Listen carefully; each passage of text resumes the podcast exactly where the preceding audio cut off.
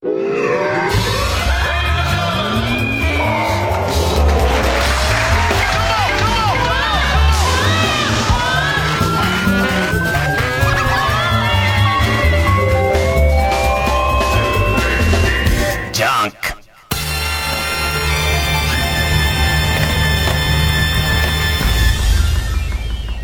週気づいたこと。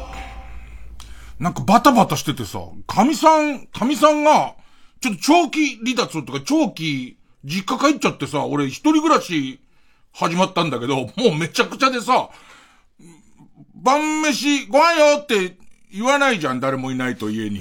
ねえ、ねえ、えー、っと、ご飯、ご飯を待ったまま死んだ自爆霊が言わない限りは、な、誰も言わないじゃん、一人で家いるからさ。で、夜ご飯のタイミングわかんなくなっちゃってさ、夜中の2時ぐらいにお腹空いててさ、で、えっと、夜中の2時大げさか。まあ、夜中お腹空いてさ、で、ウーバーでさ、中尾のトロ玉親子、トロ玉親子丼、ほんと、ほんとうまいんだよ、トロ玉親子丼。えっと、普通の、えっと、とろっとした親子丼に、さらに生卵が1個ついてるわけ。で、それを、その、えっと、トロトロの親子丼の上にかけて混ぜて食うみたいやつ。で、それもぼんやり頼んでるから、えっと、トロ玉親子丼に、えー、追加で卵頼んじゃってるわけ。で、だ、もう、気持ち悪いぐらいドロドロの、もう、だ、卵だらけな、卵だらけになっちゃうなと思って、で、待ってるうちに二度寝しちゃって、朝起きたら置き配がずーっと置いてあるみたいな。で、さらには朝起きて、えー、っと、中途半端な時間に起きたまま、えー、朝の、あの、ニュース、ニュースを頭から見たいと思って、全録をさ、えー、っと、1時間ぐらい遡って頭からにしちゃっててさ、で、そのままぼんやりさ、冷たいとろ玉親子丼食いながらさ、えー、見てるじゃん。もう今何時だか全然わかんないね。あの、えっ、と、昨日の番組とかも曜日が違う番組を見てる分には、あ、俺はこれは全録を、録画を見てるんだってわかるけど、2時間ぐらいずれた番組って、ホットな話題をやってるじゃん。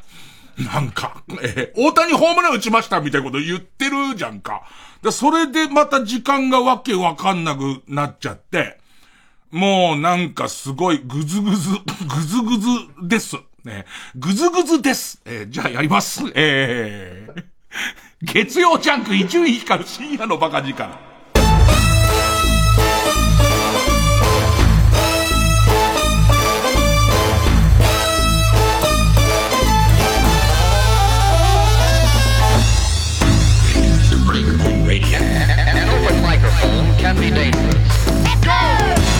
なんだかもう生活のリズムが全然わかんないね。なんかもうさ、ポンコツだからさ、レンジでチンしてる間に忘れちゃって、で、なんかおかず何品かあるやつのうち、えっと、最後のレンジでチンしたやつ忘れちゃって、もう一人でご飯食べ始めちゃって、で、次の日、またレンジ開けてみたら、うわ、なんかあるみたいな。ね。あの、昨日食べる予定だったきんぴらごぼうがあるみたいのは今までまあまあやってきたんですけど、置き配頼んで寝ちゃう、えっ、ー、と、ウーバーイーツ頼んで寝ちゃうは、なかなかだね。なかなかショックがでかいよね。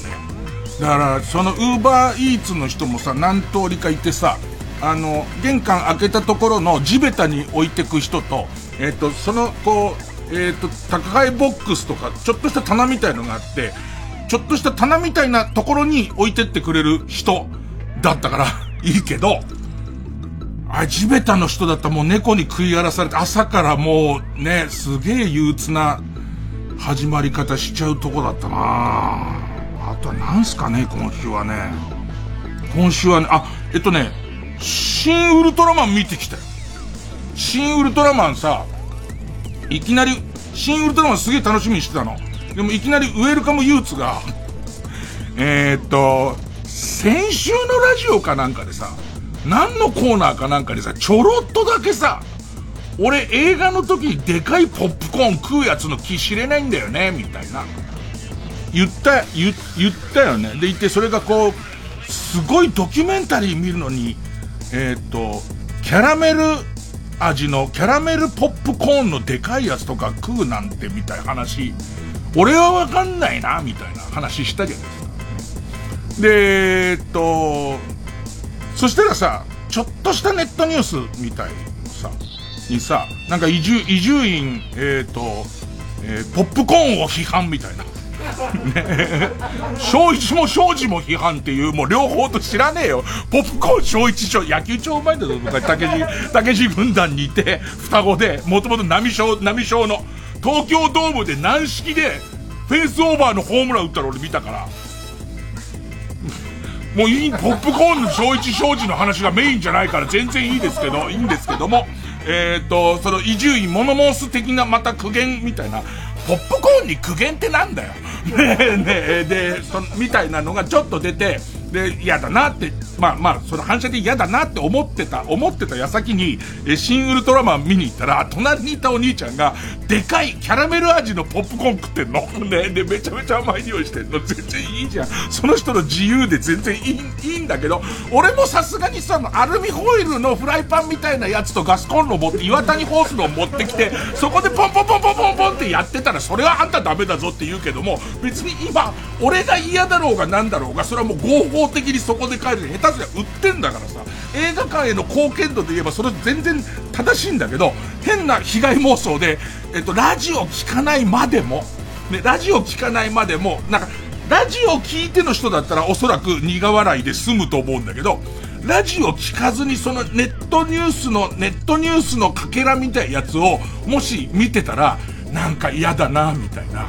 そのことをすげえ考えたまま、えー、新ウルトラマンを見ました。ね、えー、新ウルトラマンまだちょっとこの後やりますんで、えー、曲いきます。えー、今日の1曲目は僕のリクエストです。えー、ビーズで、ラブファントム。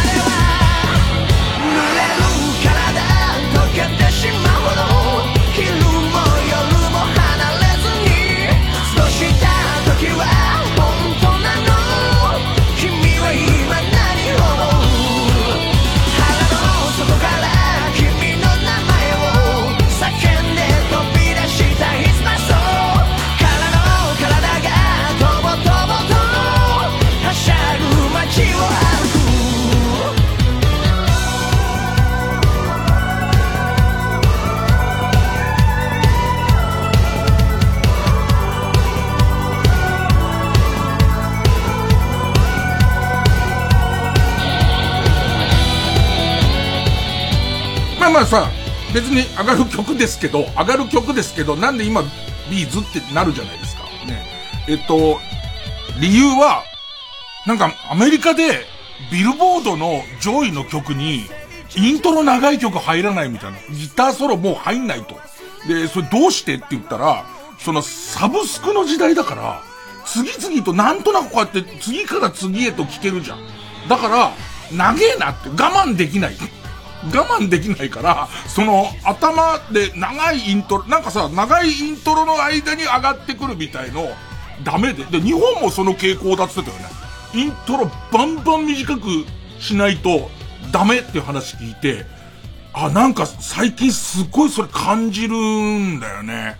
あのー、映画とかでさ、えっ、ー、と、映画館はもちろん、映画館はもちろん金払って一回入っちゃったら、それがどうであろうが、まあ、見るしかないし、見るじゃん。でいて、前半超つまんないけど、最後に盛り返してくる映画とか、まあ、あったじゃん、今までも。で、レンタルビデオも、レンタルビデオはさ、なんか何本借りると安くなるみたいなやつでさ、自分がその時見たいやつは2本しかないんだけど、その3本目になんとなくっていうか、3本借りる方が2本借りるより安いみたいな現象起きて、しょうがないから借りようかってやって、こっち貧乏症だから見ないで返すの嫌だから見ようかっつったら、なんかこれ超面白いじゃんみたいなこと、すごいあったじゃないですか。あったじゃないですか。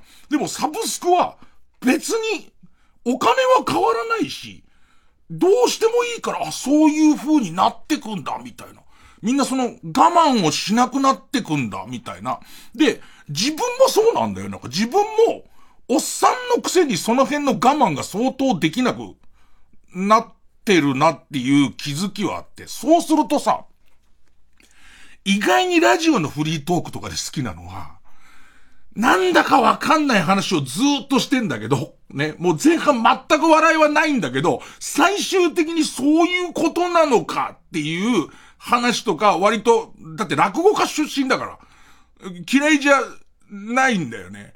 その、そういうのもさ、そういうのの、えっ、ー、と、人が我慢をするスピードが、えー、つかめなくなってくるっていうことの恐ろしさで、つかめなくなってくるっていうことは、えっと、ここまで退屈してもらうっていう俺のセンサーが、俺のセンサーがここまではある程度退屈しても、ここから入ってきてもらえるはずだが、むしろこの退屈自体は、えっと、スパイスだからっていう、昔のさ、えっと、VHS の、VHS のビデオテープのアダルトビデオの前半のインタビューってね、見るしかないんだよね、もう。その、頭出しがすげえめんどくさいのと、あのー、サーチサーチって思うんだけど、映像を出したままサーチすると、びっくりするぐらい間抜けな動き、そのチャップリンの始まりみてえな感じでセックスしちゃうから、こいつが。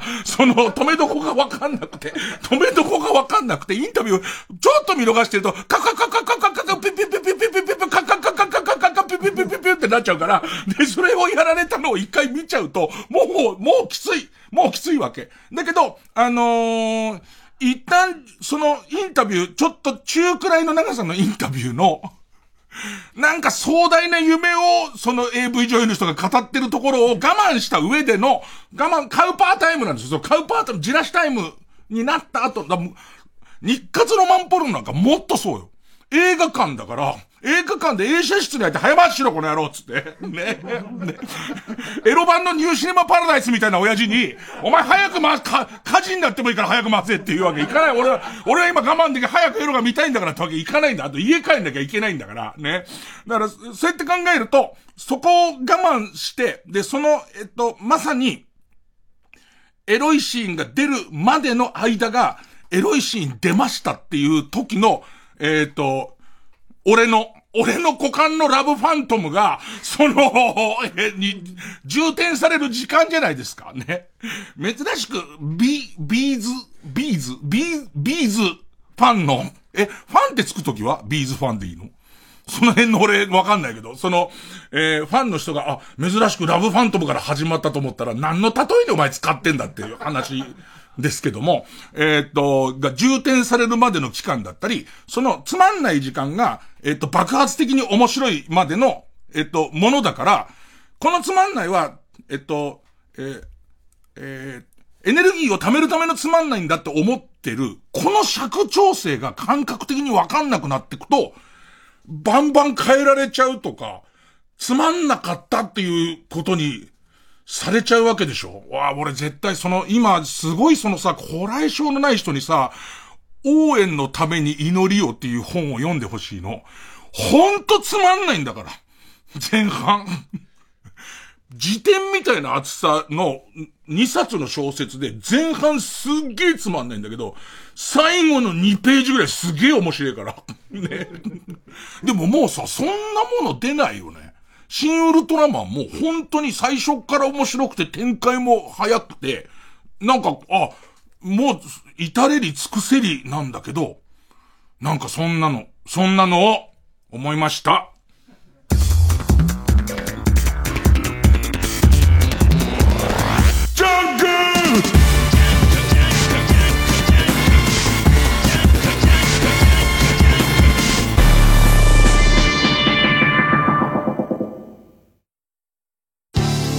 TBS ラジオジャンク。この時間は小学館中外製薬マルハニチロ他各社の提供でお送りします。映画「ドラえもん」の原作コミックスが究極の愛蔵版に。100年後の未来まで残したい100年大長編ドラえもん。数量限定で発売決定。豪華5大特典付き。ご予約は5月末まで。小学館。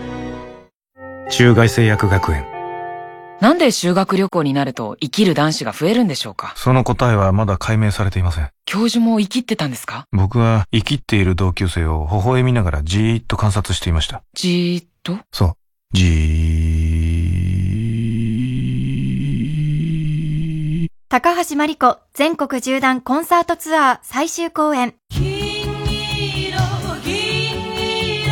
TBS ラジオ主催高橋真理子コンサート2022アワデイズラストデート東京公演は10月9日日曜日10日祝日月曜日の2日間東京国際フォーラムホール A で開催します。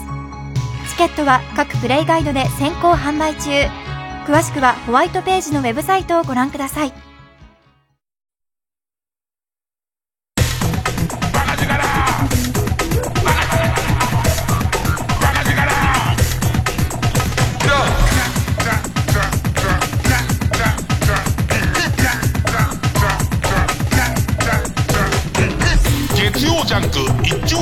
深夜のバカ力。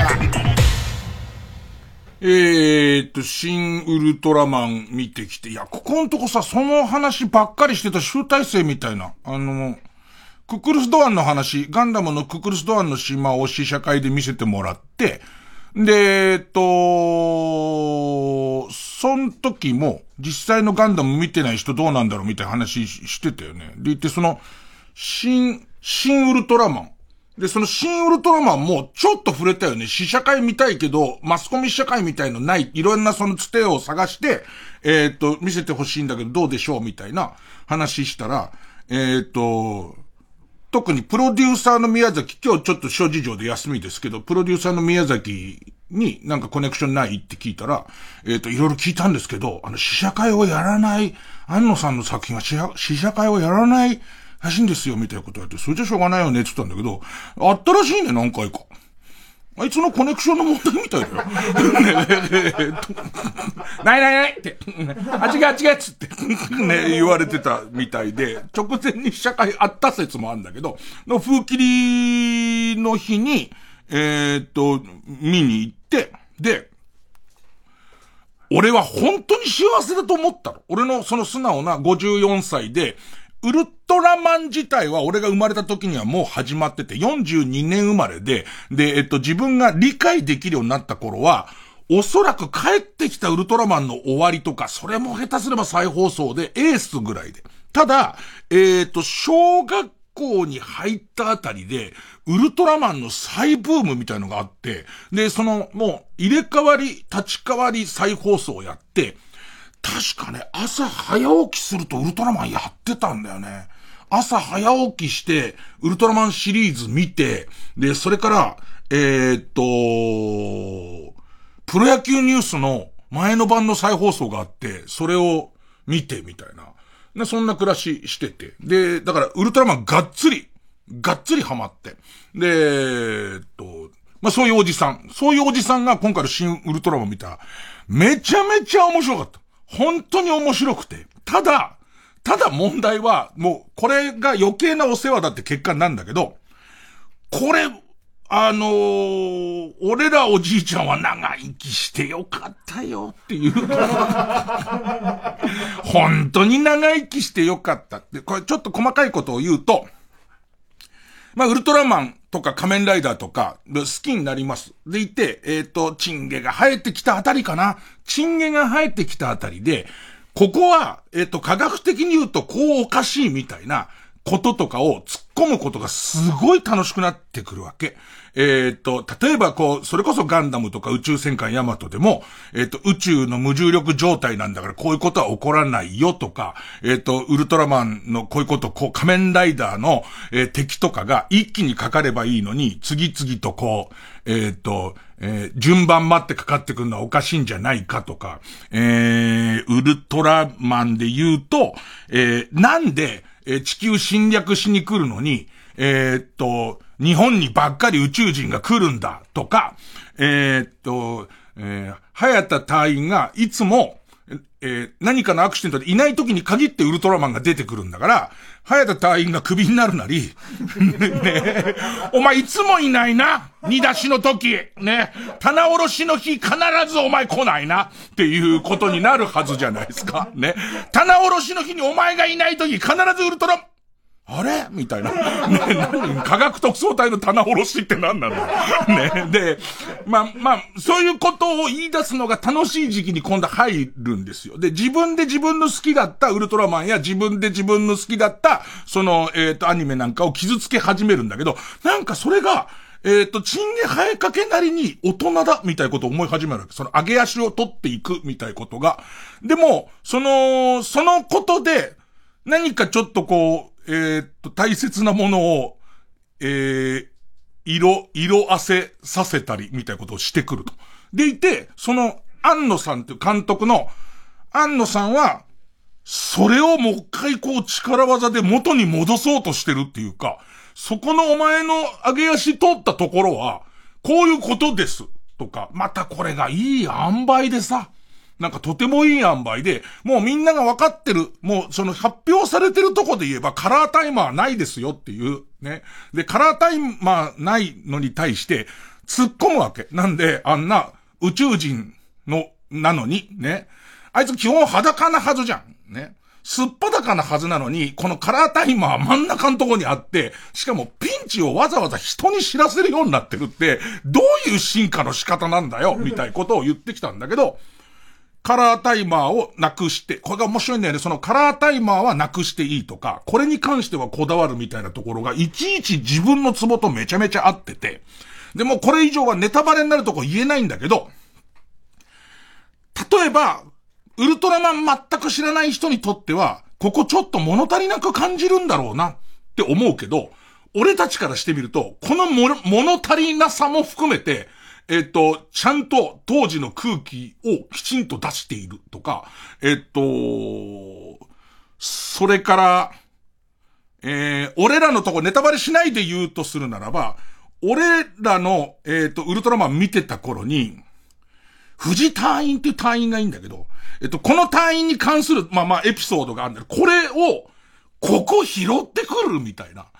その拾い方をしてきたりとか、それがいちいち僕のツボにこう入ってくる。入ってくる。でいて、見終わった感想は、これは本当に、えっ、ー、と、俺と同年代のウルトラマン大好きなおっちゃんたちは、本当に、えー、長生きしてよかったって思うんじゃねえかな。それは、いろんなとこで起こる。俺、シンゴジラも大賛成、シンゴジラもそうだったし、それから他で言うとあの、アニメのデビルマン、ネットフリックスのデビルマンもそうだったし、それからあと、マジンガー Z のリメイクあったんだけど、それも、すごいよかそのアニメのマジンガー Z の、なんか東映漫画祭りを見てた俺たちからしてみたら痺れるようなそのリメイクがあって、だその塩梅のね、ここはフォなんかすごいいいんだよね。あの、柳田理香夫先生っているじゃん。その、えー、っと、その物理の法則から言うとこれは絶対できないんだみたいなののすごい難しいやつはもう放っておくっていう。ね。だってもうスペシウムだから。スペシウムだからしょうがないじゃんっていう、その辺は放っておきながらも、なんとなく手が届くとか手が届くみたいなことを全部やってて。で、もう、で、何より怪獣超かっこいいとか、ウルトラマン超かっこいいとか、なんかそんなやつだったの。だけど、俺の中に、こう、えっ、ー、と、湧いた。疑念っていうか、えっ、と、ラジオで喋るときこうしようと思ったのは、ただこれは、その54歳、もしくは5、アラフィフの、えー、ウルトラマン大好き世代に向いてるもんだっていう、うだっていう保証しか、保証？えー、っていうことで、多分、ウルトラマン初めましての人は面白くないんじゃないかって言おうと思ってたんだけど、今日みんなで集まったら、まさかのその若手構成の、えっ、ー、と、大家くんも、それから、ビンちゃん、ビン族メガネくんも、あとそれからまさかの河野和夫まで全員見てきてたの。そしたら、俺これもまた若者のその大家くん、一番若手の大家くんに、また傷つけられるんだろうなっていう。もう、なんか本当に、あのー、おじいさんだということを思い知らされるんだろうな。俺の杖をね、取り上げて、ね、歩け歩けっつって。お前ひどいやつだな、おい。ねえ、ねえで、えー、っと、と思ったら、みんな面白かったっつって。みんな面白かったっつって。で、すごい、おじいちゃんとして俺楽しいひとときだったのは、このね、おもし、めちゃめちゃ面白い。とにかく、え、どういうところがと、とにかくウルトラマンがかっこいい。ウルトラマンと怪獣が対戦するとかめちゃかっこいいっていうことで、もう全然お金を払った価値があるっていうところで一致してるわけ。でいて、もうこのおじいちゃんとして嬉しいひとときは、ただじいちゃんじいちゃん、あのシーンはどういうことなの？みたいの言われたら、あれはな。っていう。あれはな、そう、ああって言いながら、ね、感じな時にタンカランじゃって。ねそのひとときがすごい楽しくて、実はこういう土壌があって、このシーンもしかしたら物足りないって感じたかもしれないけど、このシーンに関しては物足りないのが正しいんだよとか、それから俺が思うに、ネットでこの、えっと、文言で弾いてみなって、映像を見てみな。ほら、ここがオマージュになっているんだよ、みたいなところが、なんかすげえ、おじいちゃんすごい楽しかったわ。おじいちゃんが楽しそうな顔したのはあれが最後だったね、なんてお前ら法事でな。あの、3回忌あたりで話してくれればいいんだけれども、なんかね、それが、以前こういう経験が一回あったなと思ったのが、クレヨンしんちゃんの、えっ、ー、と、映画版見に行った時に、なんかクレヨンしんちゃんの中に五木ひろしロボみたいのが出てきて、大暴れしたりするようなやつで、俺はそれを見たときに、なんかそのクレヨンしんちゃんの映画は大人も面白がれるみたいなプレッシャーで、大人に寄せすぎてんじゃねえのって思ったの。思ったんだけど、そこにいたもうちびっ子たちが、ね、ついこの間まで生死だったやつが、ね、元ザーメンが、あいつらが、まあ俺も元ザーメンなんだけど、その、もうついこの間までザーメンだったやつが、もうすごい喜んでるの見たときに、あ、なんか俺が思うこれは、よ、まあ、まして俺がさ、別にこういう評論家ではないから、えっ、ー、と、そこに関して正確性もいらないし、あ、なんかそれをいつも思っちゃうけど、これは、俺は面白かったけど、他の人はどうかなみたいなことを思っちゃうけど、なんかそういうことでもないんだと思って。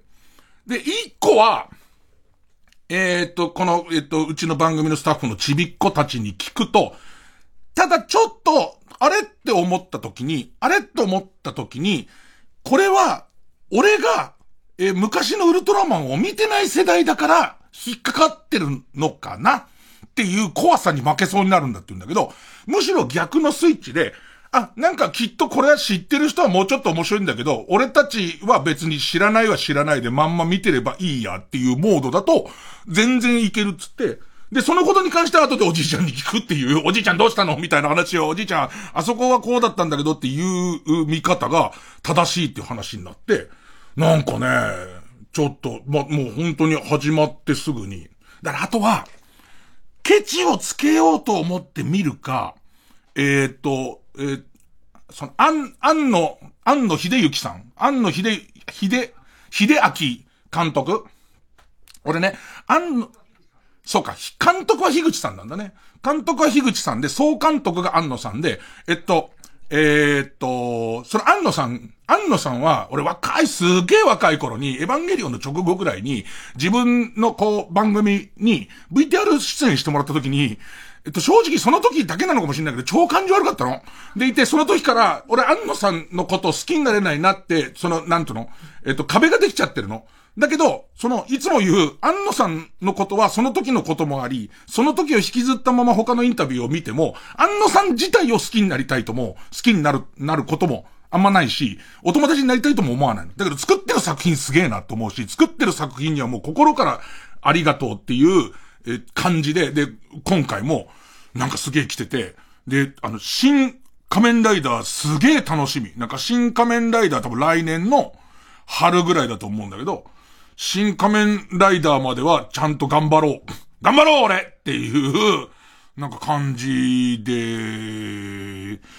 いられたかな。なんか、あのー、いい、知らない、安野さん自体がどう思ってるか知らないけども、いい人生だなと思って、なんか、あの子供の頃にウルトラマンを楽しませて、子供として楽しませてもらって、一番最初、ウルトラマンも仮面ライダーも俺たち、子供騙し、子供だ、親はそんな子供騙しって言ったけど、子供だったから、騙されるのが最高なわけもう、騙されて騙されて最高で、で、チンゲが入ると同時に、ちょっとそれを、こう、えっと、斜めに笑い始めて、それで、その後に、そういうものを全部、斜めに笑ったことで、一旦、おもちゃを全部壊しちゃったのに、もう一回戻してくれる人がいるっていう。で、安野さん自体もおそらくそういう着眼点がないと、えっ、ー、と、もともと一回壊してないと、これおかしくねえか、ここ変じゃねえかと思わない限りああいうの作れないだろうから、なんかそこにこう戻ってきてるのとか、すげえこう、幸せ、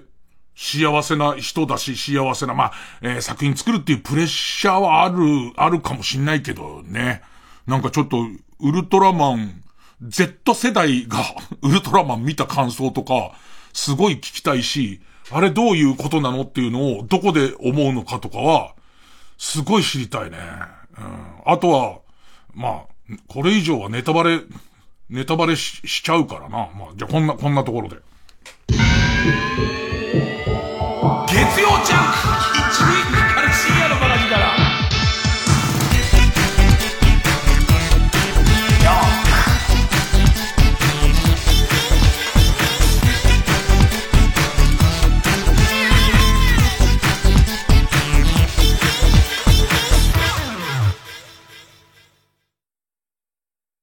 濡れたウェットスーツ姿の美女に再び誘われるマルフカ・ニッチーロ。彼が着いた場所は同じ姿の美女が舞い踊る竜宮城だった。次回「パイレーツマルファニッチーロ」夢か幻かクロマグロ完全養殖の海へ。ビシビシだマルハニチロ。TBS ラジオ公演野口五郎岩崎宏美。2022プレミアムオーケストラコンサート。去年12月初のプレミアムコンサートから半年。今回は東京フィルハーモニー交響楽団とともにお届けするスペシャルコンサート。7月1日金曜日東京国際フォーラムホール A で開催。チケットは好評販売中。詳しくは共同東京0570-550-799 0570-550-799または TBS ラジオホームページのイベント情報まで。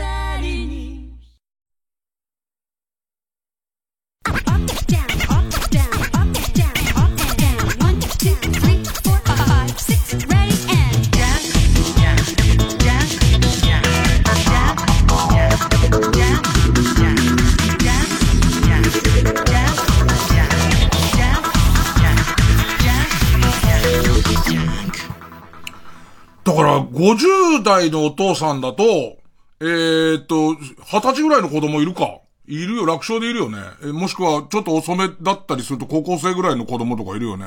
その組み合わせで行くのが一番幸せな気がするね。なんかそこで、えー、っと、普通に楽しんだ後に、えー、わかんないとこお父さんに聞いて、で、説明してもらうのとかが一番幸せかな。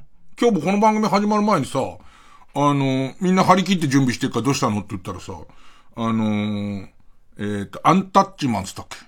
番組。えっ、ー、と、アンタッチャブルとサンドウィッチマンがやってる番組が、えー、芸人ラジオ特集っていう、アンタウィッチマンだっけ？アンタウィッチマン。えっ、と、芸人ラジオ特集つって、そこに俺出してもらって、えっ、と、なんかこう、他人様の芸人ラジオについて、オールナイトニッポンや、ね、えー、ジャンクについて何かこう、えー、脳書きを語るみたいな、まあ、かなり恥ずかしい、えー、番組があって、で、それをさ、若手作家人と見てたんだけどさ、その若手作家人とかから、こういろいろおじいちゃんに質問が来るわけなんか、えっと、ビートたけしのオールナイトニッポンっていうのは、みたいな。で、高田文夫さんっていうのはどういう、だから彼らは構成だからさ、構成として芸人のラジオも気になるけど、高田文夫さんっていうのはどういう感じで、そのたけしさんと、その、えっ、と、オールナイトニッポンやってたの？みたいなこと聞かれるわけ。ね、そうじゃなーなんつって。あの自分の、ブワーああああ寝るっつって。もう肝心な時に寝たりとかして。あんなん、あんなんちょっと、おもし、面白いね。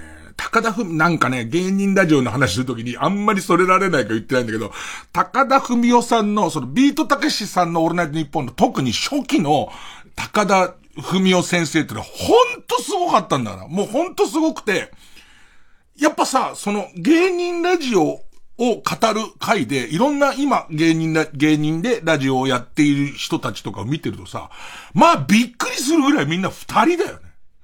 みんな普通に二人でやってるよね。その一時、えっ、ー、と、ナイナイの岡村くんが一人でやったりをしてたものの、まあ基本二人で喋るじゃないですか。ね。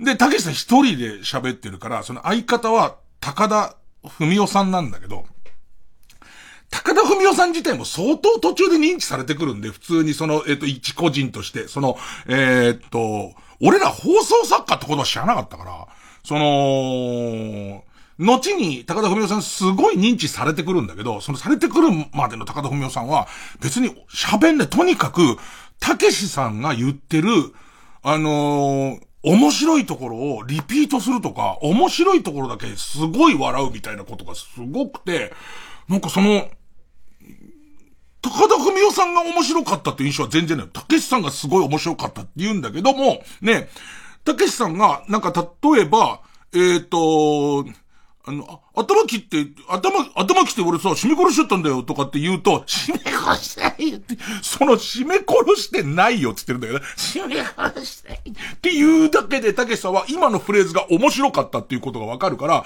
えー、だって俺締め殺しちゃったんだよ、本当にって言うんだけど、嘘ばっかしか言ってない。た、この、高田さんのこの、なんか、なと、たけし、たけしさん今超面白いです。もっと言った方が絶対いいっすよ。みたいな、センサーがすごくて。で、なんかその、おそらくだけど、あんま喋らないって美学はあったと思うんだよね。で、後にもう認知されるし、たけしさんもそのパートナーとして促すようになってきてから、えっ、ー、と、高田文夫先生は喋るようになってくるんだけど、俺の思う一人喋りで前にいる人との理想形みたいな。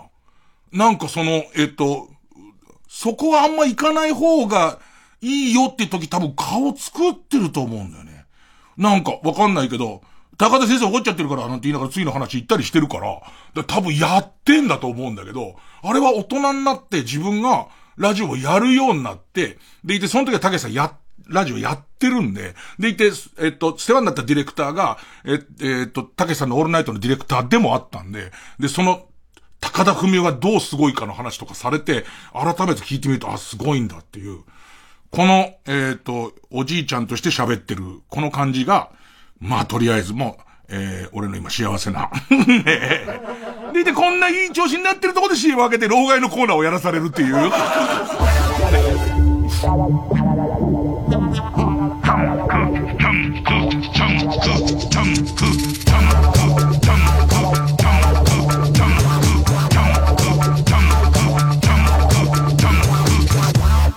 クここで水曜日のカンパネラの織姫をお聴きください。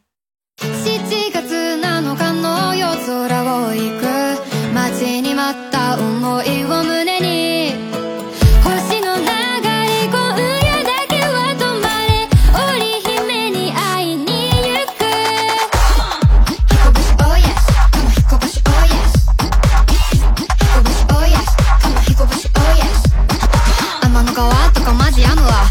平成飛ばして今令和短冊吊るして願い叶うなら誰も苦労なんかしてねえわ。ねえ一回とかはやめてもらって。ヒコちゃん今すぐ会いに来て。どこの誰が言い出したか知らねが天皇来てよりギャルの来て。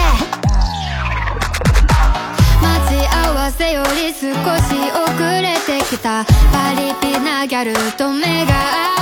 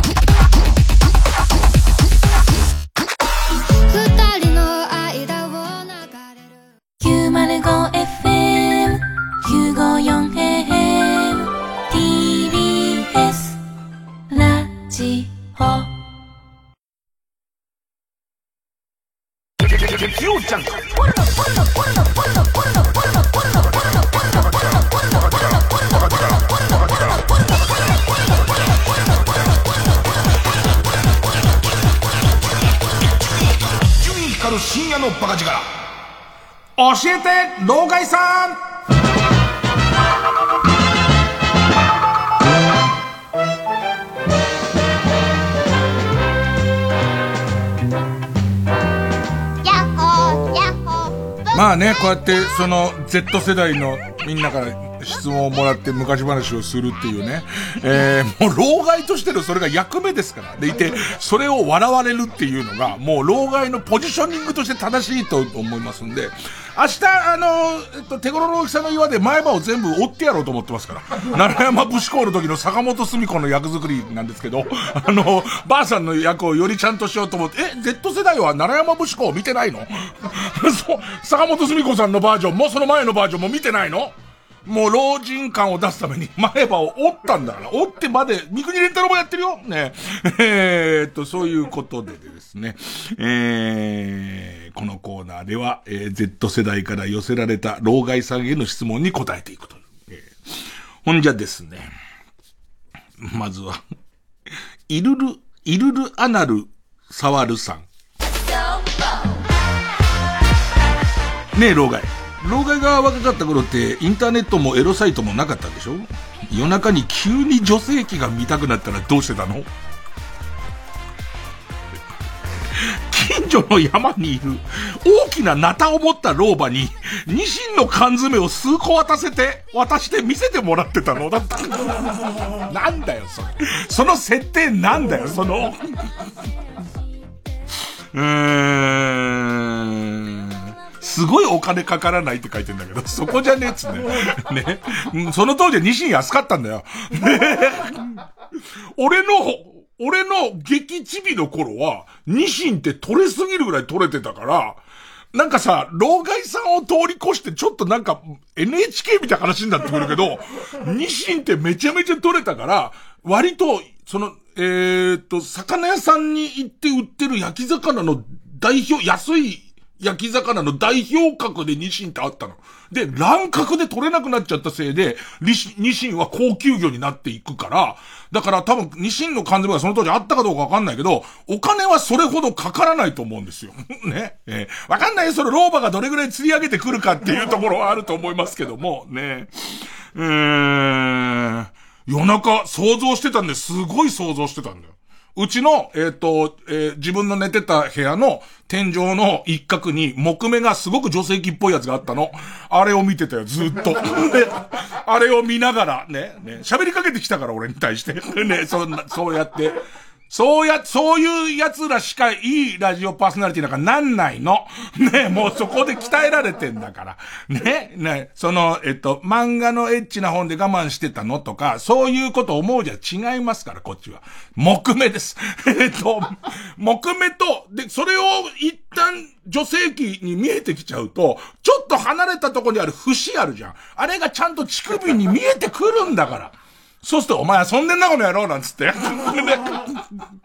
そういうことが真夜中にもできますから。で、その後エロ本を買うようになります。で、面白いもんで、エロ本を一回買っちゃうともう二度と木目、あの子は、二度とあの子は、俺に対して全く微笑んでくれなくなるんですよ。今って、エロラジオってあんの？あの、女の子がやってるエロのラジオあったよね。女性がやってる音だけの、その、エロのラジオあって、すっごいエロかったよ。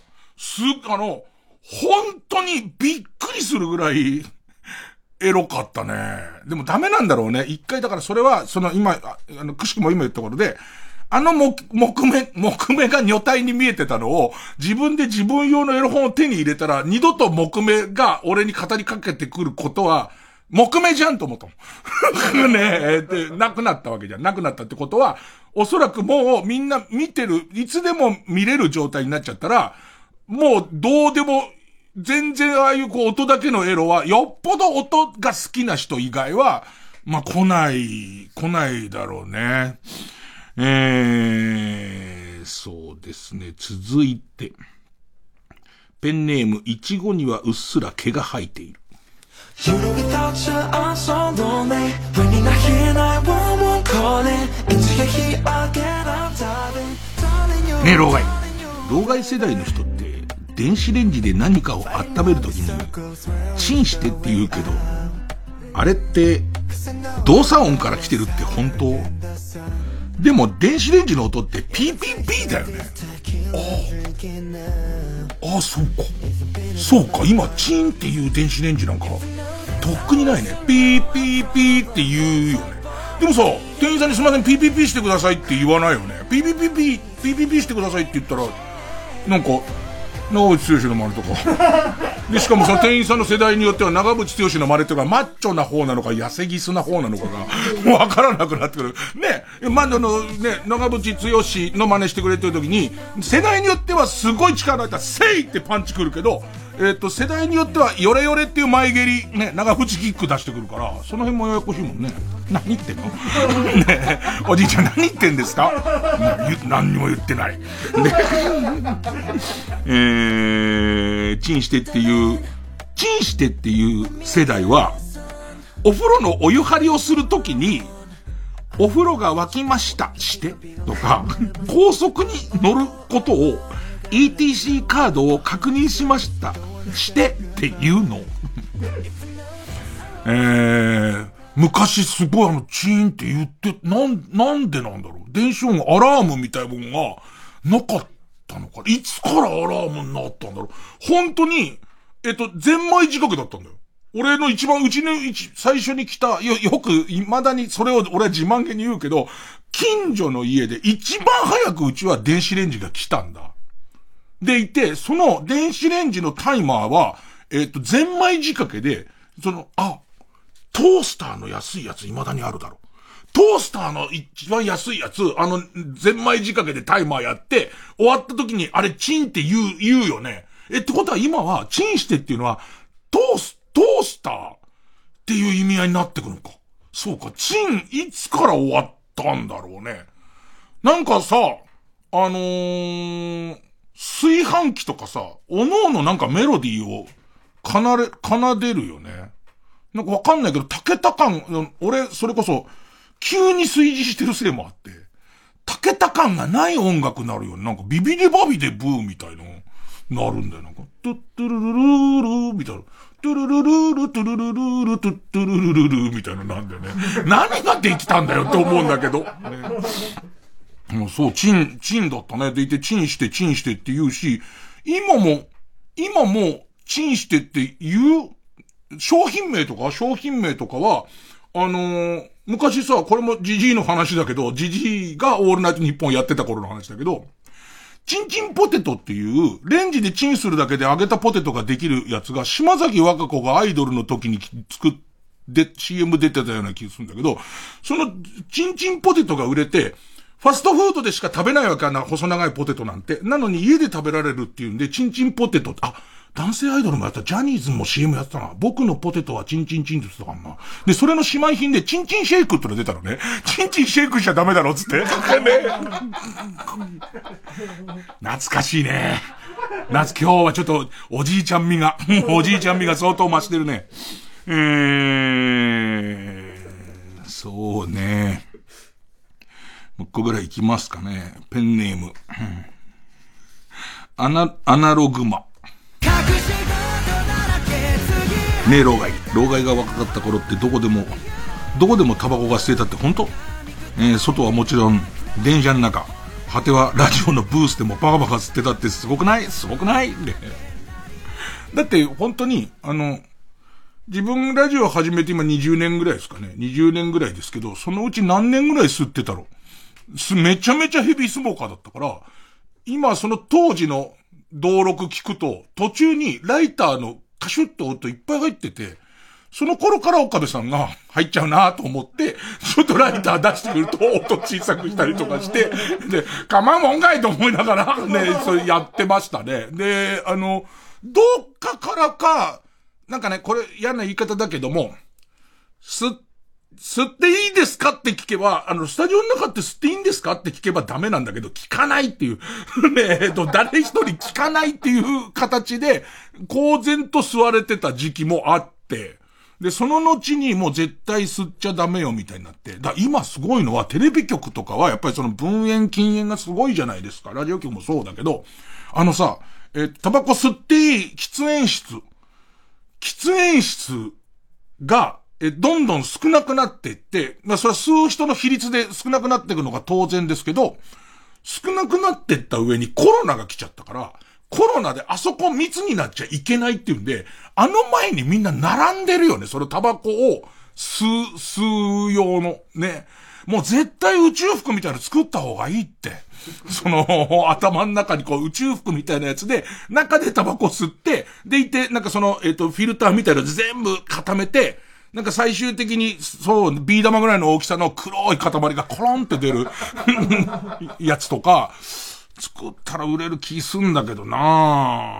まあまあ、そん、そんな、だから昔はもうどこでも、本当にどこでも吸え、今の基準からすればとんでもないことなんだけれども、まあ、吸えないとこってどこだったんだろうっていうくらいじゃない？ガソリンスタンドぐらいなんかイメージガソリンスタンド、あんま加えたばこでガソリンスタンドで接着、接客してる人はいなかった気がするけど、そんな感じ。まあ、あの、老害に聞きたいことあったら送ってください。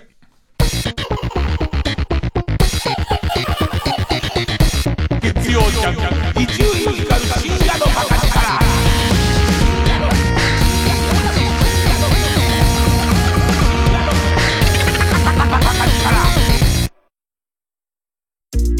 TBS の SDGs キャンペーン大使を務めるアナウンサーの国山ハセンです。皆さん、SDGs やってますか ?SDGs は地球温暖化や貧困、不平等など世界が共通して抱える様々な課題を解決して誰一人取り残さない安心して暮らせる地球にするための17の目標。その達成は私たち一人一人の小さな一歩から始まります。マイボトルやマイバッグを使う。食べ物を無駄にしない。そういったことはもちろん、遠い国で貧困や紛争に苦しむ人たちについて知って、自分に何ができるかを考えるのも大切な一歩です。TBS では地球を笑顔にするウィークやイベントなどを通じて、皆さんと一緒に SDGs の達成を目指します。ホームページや SNS でも様々な情報を発信していますので、TBS SDGs で検索してください。一緒にアクションを起こしていきましょう。ラジオ905954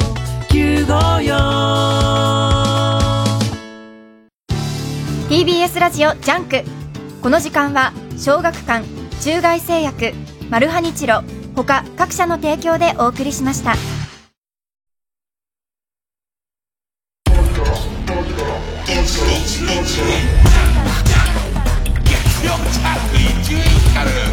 深夜の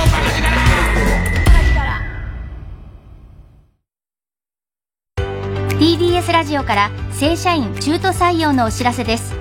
TBS ラジオはクリエイティビティを持ったアイデアあふれる仲間を募集しています。あなたの経験を音声コンテンツの分野で活かしてみませんか？詳しくは TBS ラジオのホームページをご覧ください。18年続いた弥生交響楽団を解散いたします。水谷豊監督作品映画「太陽とボレロ」主演檀れい。出演石丸幹二。町田啓太。森マリアほか。解散が決まったアマチュア交響楽団。ラストコンサートの開催に向けメンバーに振り回される主催者。時にシリアス時にユーモラスに描かれる楽団員たちの人間ドラマはまさかのフィナーレへ。ランデーです。太陽とボレロ。6月3日公開。映画館でお待ちしています老後の資金がありません。老後資金2000万問題。普通の主婦に訪れた人生最大の金欠ピンチをあの手この手で切り抜けろ。なんとかなるから絶対。天海祐希主演。映画「老後の資金がありません」豪華版ブルーレイ DVD 販売中。総合住宅展示場 TBS ハウジングに新会場大田会場がオープン。群馬県太田市内国道122号線沿いイオンモールのすぐそばに最新のモデルハウスが揃いました。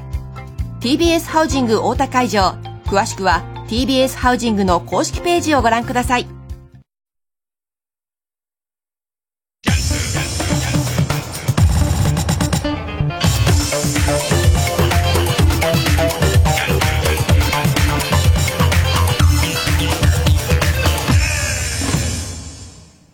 直そう私のひどすぎる偏見コーナー。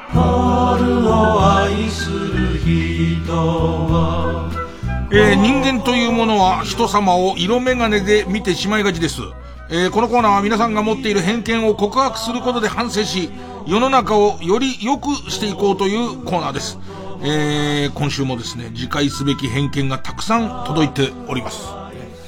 この Y 工場はもう、取っとくか。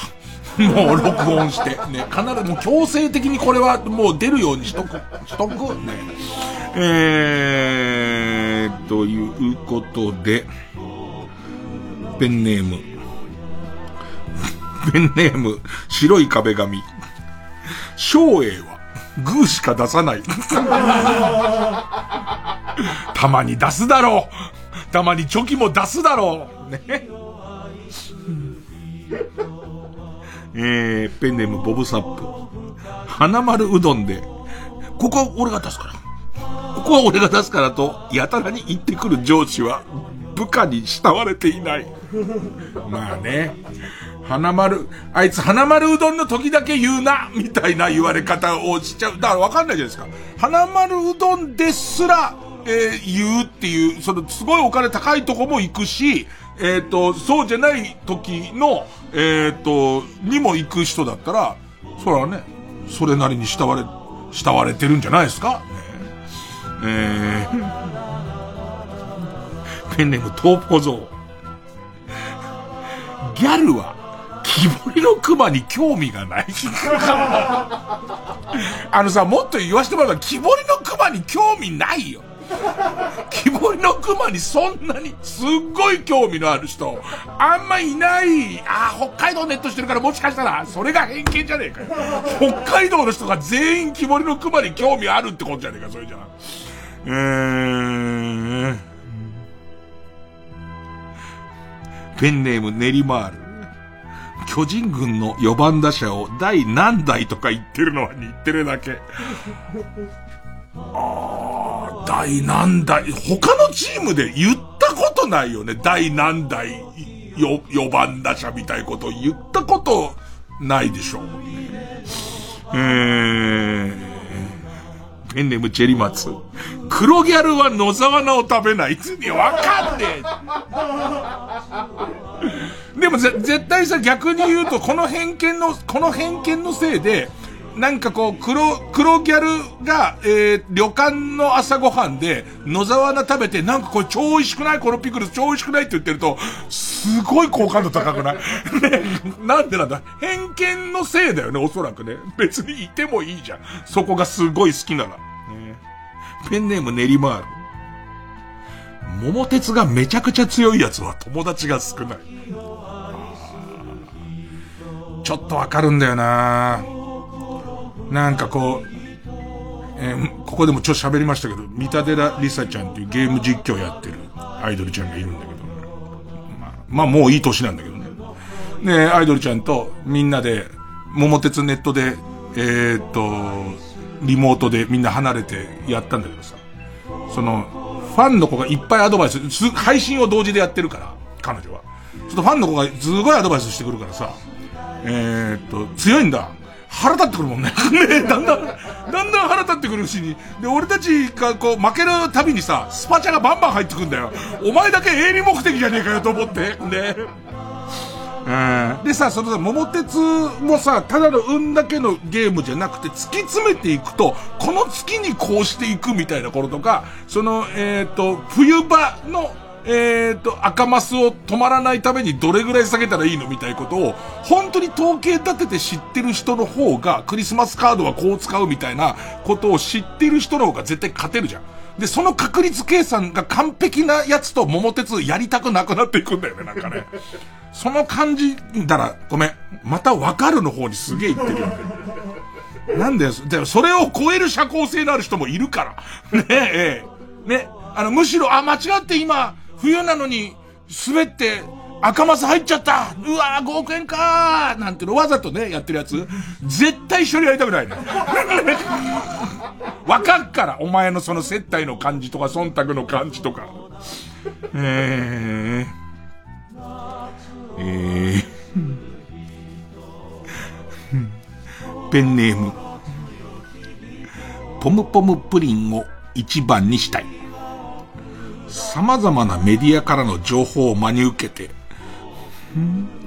えー、食べ放題とかでマカロニサラダにカルボナーラのソースをかけてグラタン風にして食べるみたいなことを、片っ端から実践しちゃうやつは、詐欺に引っかかる。なんかあのー、なんかさ、こ、この、コンビニで買ったこれにこれを入れると、こう、な、何になるみたいなんじゃん。え、すげえやってる人。俺、せっかちだからさ、すげえやってる人。ちょっともうちょっとだけ偏見 あるかななんか、それ、その辺ちょっと、ある、あるかも、詐欺に引っかかるかどうかは知らないけど。ねえ。ー、ペンネーム靴下履きを。世界中の歯を大事に何枚も持ったまま結局使わずにドラクエをクリアする奴は、T カードのポイントをかなり貯めたまま死ぬ。逆もない？すぐもらったそばからさ、FF でエリクサー使うやついるじゃん。もうって思うよね。え、もうなの？お前っていう。お前多分いつか自己破産するからなってちょっと思うよね。えー、ということで一つだけ覚えておいてください。伊集院さんは変な反応の仕方をしてますけど、すべて偏見ですからね。皆さんこれ。ね。あ、俺も俺もなんて思った人は、俺も俺もじゃないんですね。俺も俺もじゃダメだということを分かってください。僕は今こうやって調子に乗ってますけど、家で正座してもう一回聞いて、もうそれを、もうその、自分に当てはまるものの数だけ、えー、指の骨を折ってますから。ねえ、えー、曲。有利で。うお。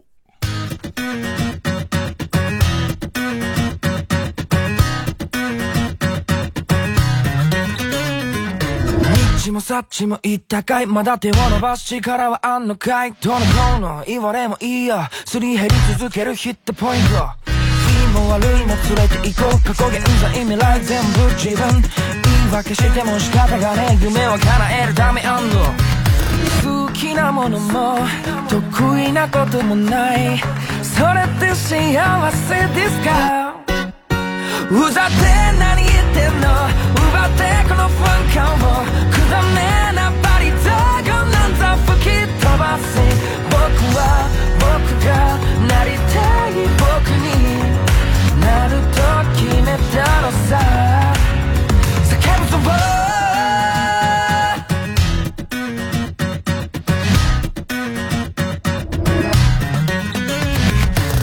ちもさっちも言ったかい。また同じことで悩むのかい。言い訳ばっか聞いたでしょう。残り少ないメンタルポイント。いいも悪いも決めるなよ。自分らしく今日生き抜くよ。言い訳しても仕方がねえ。夢に向かうための一歩。やりたいこと。やれないでさ。それって幸せですか？あああうざって何言ってんの？奪ってこの瞬間を。くだめなバリ雑言なんざ吹き飛ばせ僕は僕がなりたい僕になると決めたのさ。叫ぶぞ叫ぶぞ分かって分かってんだ、oh yeah、それって幸せですかざって何言ってんの奪ってこのファン感をくだねえなバリ雑言なんざ吹き飛ばせ僕は僕がなりたい僕になると決めたから。うざって何やってんの。奪ってこのファン感を。くだめな負けそうな自分を吹き飛ばせ。僕は僕がなりたい僕に。なると決めたのさ叫ぶぞ。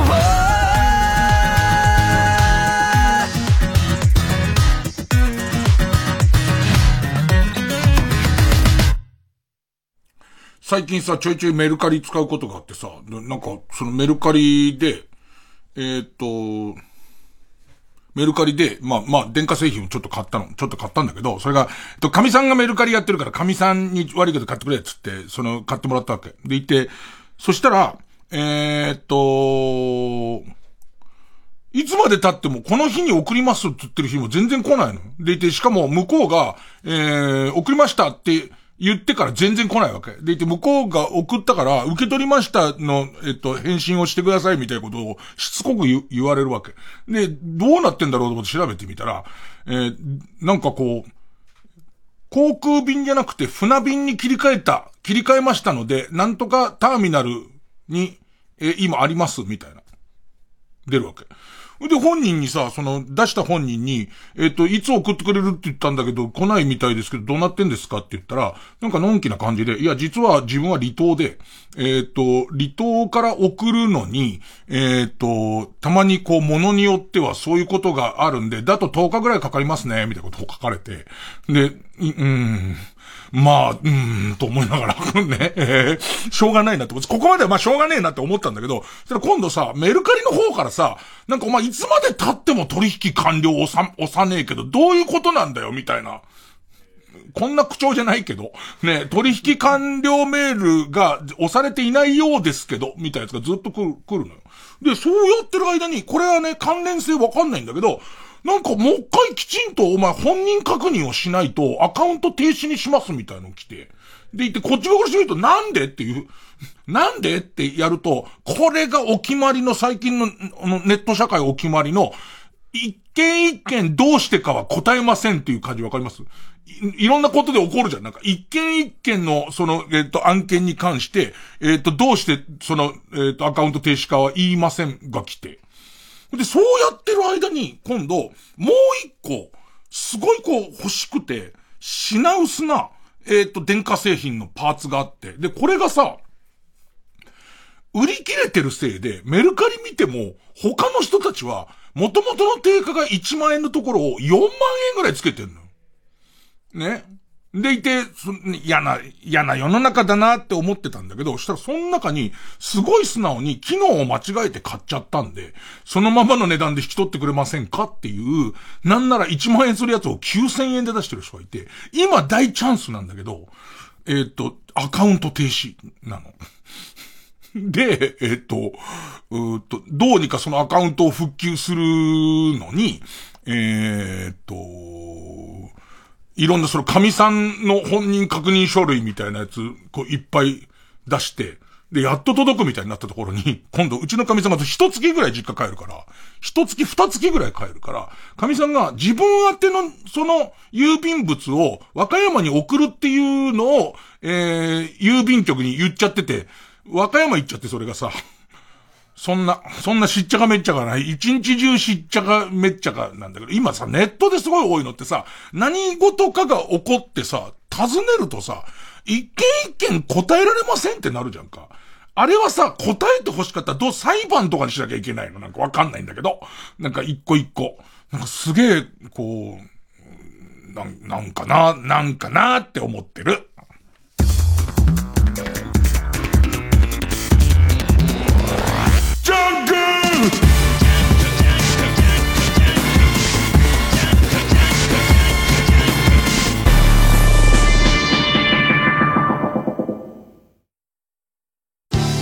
TBS ラジオジャンク。この時間は小学館中外製薬マルハニチロ他各社の提供でお送りします。クラシックバレエ男なのに？タイツ履いちゃって何やってんだろうって思ってた。でも俺本気でバレエ上手くなりたいんだ。アニメ化も話題の王道ドラマチックバレエロマンダンスダンスダンスール。コミックス発売中。小学館 TBS ラジオが手掛けるオーディオムービーの最新作「Call Me Not」Call Me Not 主人公は日本の不動産投資会社で働くビジネスマン Huh? Unknown caller Hello オーディオムービー公式サイトポッドキャスト YouTube で配信中です Who are you? The number you've called is disconnected この作品は全編英語で作られています Streaming now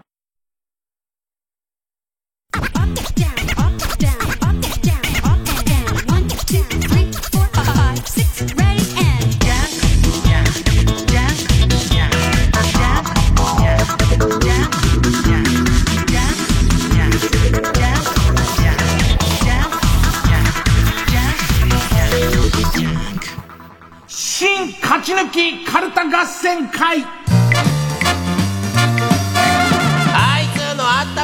えー、番組オリジナルのカルタを作ろうという新勝ち抜きカルタ合戦会です。このコーナーは毎回2つのテーマのカルタが戦って生放送で番組を聞いている皆さんからのメール投票で勝敗を決めます。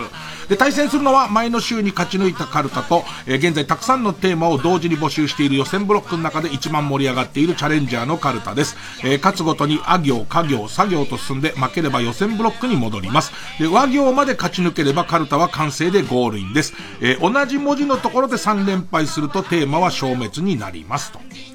さあ、えー、今週の対戦カードは、まず現在勝ち抜き中。まあ、強いですよね。えー、目覚ましテレビの今日の占いカウントダウンで、えー、サソリ座が、えー、放送できないぐらいぶっちぎり1位の時のコメントがテーマの、目覚ましテレビ今日の占いカウントダウン、サソリ座ぶっちぎりの1位カルタ。もう、野行まで来ましたね。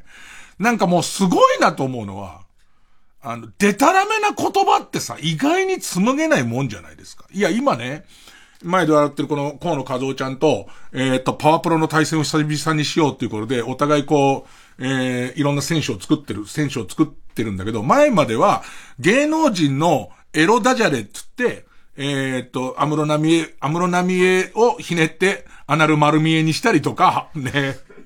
あとなんだっけ。時藤三郎をひねって、ドキ藤しゃぶろうとかを 作ってて、二人でキャッキャラ笑いながらやってたんだけど、前の時は。もうその、河野和夫チャンネルでも、えっ、と、僕のその配信のところでも、えっ、と、流したいってなった時に、これは、バンされるっていう、ね、絶対バンされるから、普通に変な名前にしようってことになったの。でいて、普通に変な名前で選手を作ってんだけど、普通に変な名前ってもう全然思いつかないね。えー、先週言ってた、ポシュレダクワバ太郎、ポシュレダクワバ太郎に続いて、今回、練り絵練るっていう、練り絵練るぐらい会心なんで、もうこれさ、そんなに出てこない。そんなに出てこない。なんかさ、ここに来る目覚ましテレビ今日の占いカウントダウン、サソリ座ぶっちぎりの1カルタのセンスの人は多分無、無尽蔵にかけるんだろうね。意味の、意味のない。えーっとね、白くメガネ丸っていう子もいるけど。ねえ、だからその辺のこう、なん、なん、あの、パって思いついて、多分みんなメールを送信しちゃわないと、面白いのかどうか一回考え直すともう無理、無理だよね。えあ、近いうちにコールと対戦がおそらく今週来週中にありますんで、えー、よかったら、あの、僕らの、ね、えー、YouTube ちょっと見てください。ね。えー、さあ、対する予選ブロックから登場のカルタは、食べるならどっち？カレー味のうんこ対、えー、うんこ味のカレーのような究極の選択を久しぶりに出し合おうというテーマの、帰ってきた究極の選択カルタ。えー、今週は家業のカルタになります。ほんで行きましょうかね。えー、まずはこちら。目覚ましテレビ今日の占いカウントダウン、サソリ座ぶっちぎりの1位カルタ。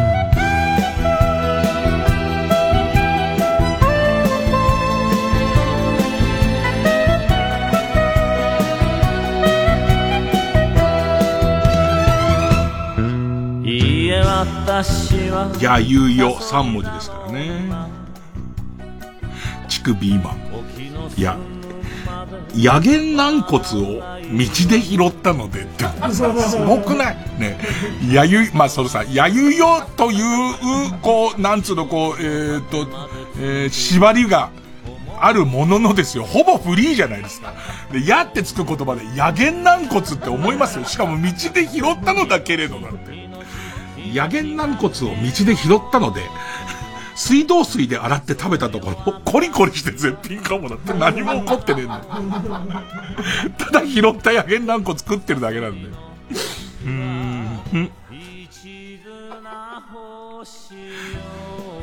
ペンネームポコヤ火山。いや、ヤクミツルとのクイズタイムショックでの対マン対決を何とか制し、ヤクミツルがトレ、トルネードスピンしながら裸にされ、そのままローションまみれになり、最終的にスタンガンで気絶させられるところを見れるでしょう。あのさ、普通に一般の人がですよ、ね、一般のサソリ座の人が役さんに勝っただけでもう結構な、もう幸運ですよ。ね。で、いいじゃない。で、ましてや、役さんのトルネードスピンなんか見られないですよ。もうそこでいいじゃないですか。そのままローションまみれになって最終的にスタンガンで気絶させられるところまでですよ。パチパチっつって。スベンソンがもわってしちゃう。ねね帯電したスベンソンがもわっとしちゃうところまでよく、欲張りだよ、それは。ねえ。えー、ペンネーム、君の右手でさすってごらん。ヤクミツルと一緒に。嫌ですか？嫌ですか？ヤクミツルと一緒にサイゼリアに行くことに。メニューの間違い探しを頼んでもいないのに、ヤクが全部解決してくれるでしょ サイゼリアの間違い探し最近やってねえな5つありますっつっても、3つだよね、いけてね。猛烈難しいんだよね。俺がここに来たのが間違いなのではみたいな ね。もうその世界に入ってくる。俺、俺みたいなものが、フォカッチャを頼んではいけなかったのではぐらいまで行きますからね。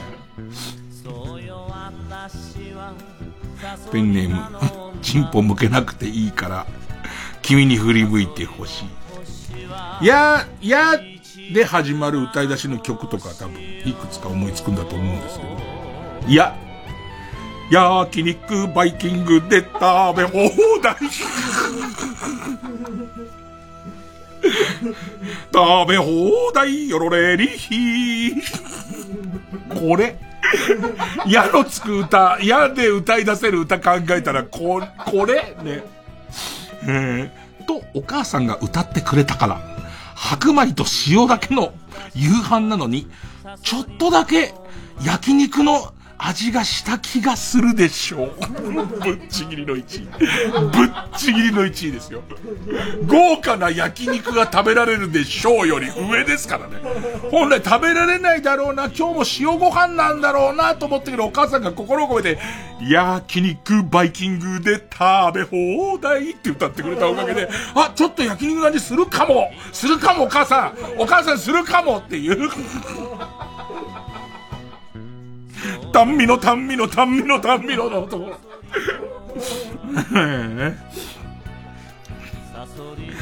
何言ってんだか。えー、ペンネーム君の右手でさすってごらん。いや、ヤダンの新メンバーオーディションに出席で合格するでしょう。いいね、ヤダンね。ソニーね。ソニーもあんだけみんな売れてくると、ヤダンもそろそろだけどね。うんペンネーム三丁。や、安めぐみがドンキホーテで大暴れして、商品を蹴りまくってる姿を見られるかも。なんで？なんで？なんでね？溜まってたのかな？なんかね。ペンネームアムロ眉毛。いや、やたらとセレブ自慢をしてくる隣のいけすかないババアの家に、アポなしで、米助が突撃し、セレブとは程遠い貧相な食事風景が全国のお茶の間に垂れ流されるのを見て、胸がスーッとするでしょう。ぶっちぎりの1位の、ぶっちぎりの1位の項目が自分へのプラスじゃなくて、嫌いな奴のマイナスっていうのもどうかと思うけどね。ペンネームコンドルマサオ。弥生県でご飯をおかわりしようとすると、ゆうちゃみにのギャルに先を越されて、ご飯釜が空になるも、ギャルの恥ずかしげを含んだ強気な表情を見れた上に、少し待っただけで、炊きたてのご飯をおかわりできるかも。ああ、でも、ゆうちゃみちゃんが弥生県でそんな感じだったらちょっと、ちょっと好きになっちゃうよね、やっぱりね。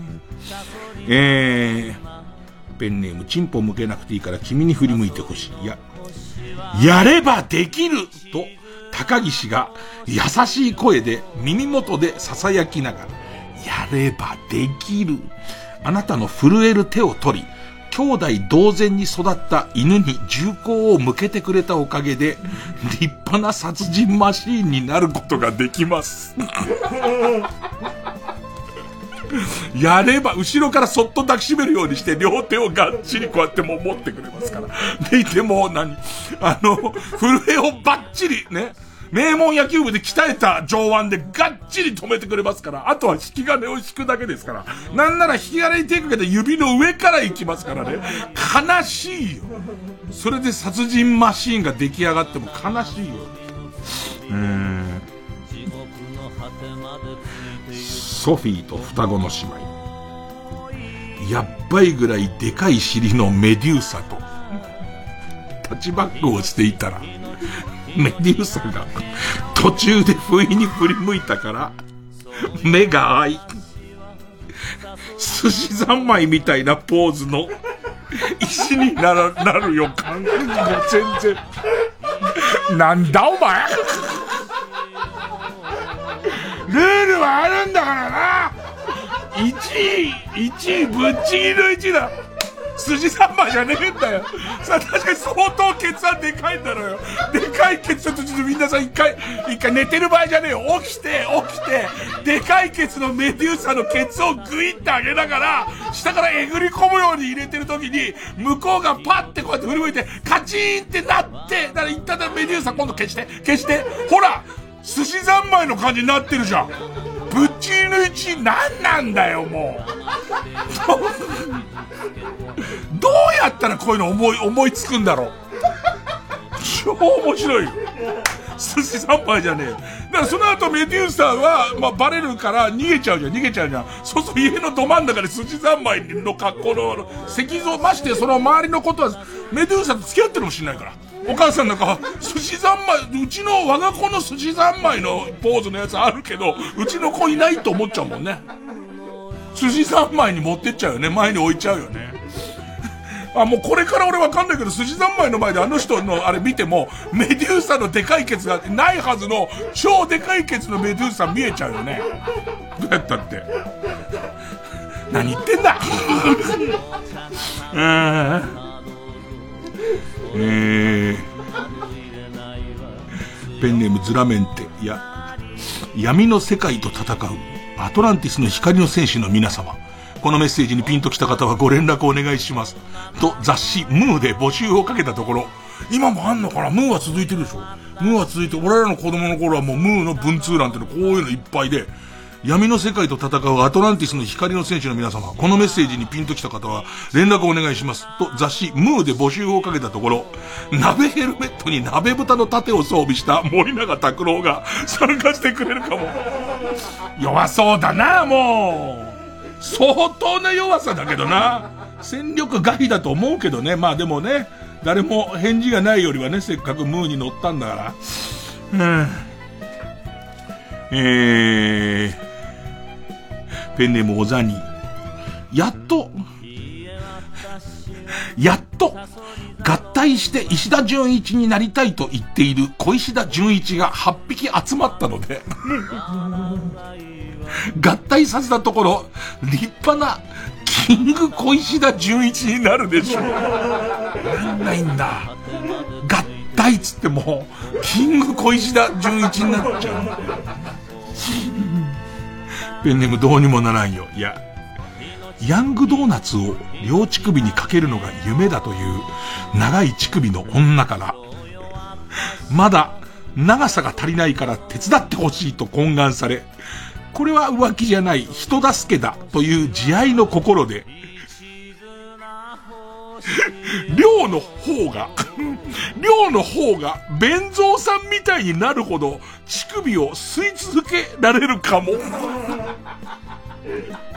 寮の方が、ほっぺが、両方が、弁蔵さんみたいになるまで、チューチューチューチューチューチューつって。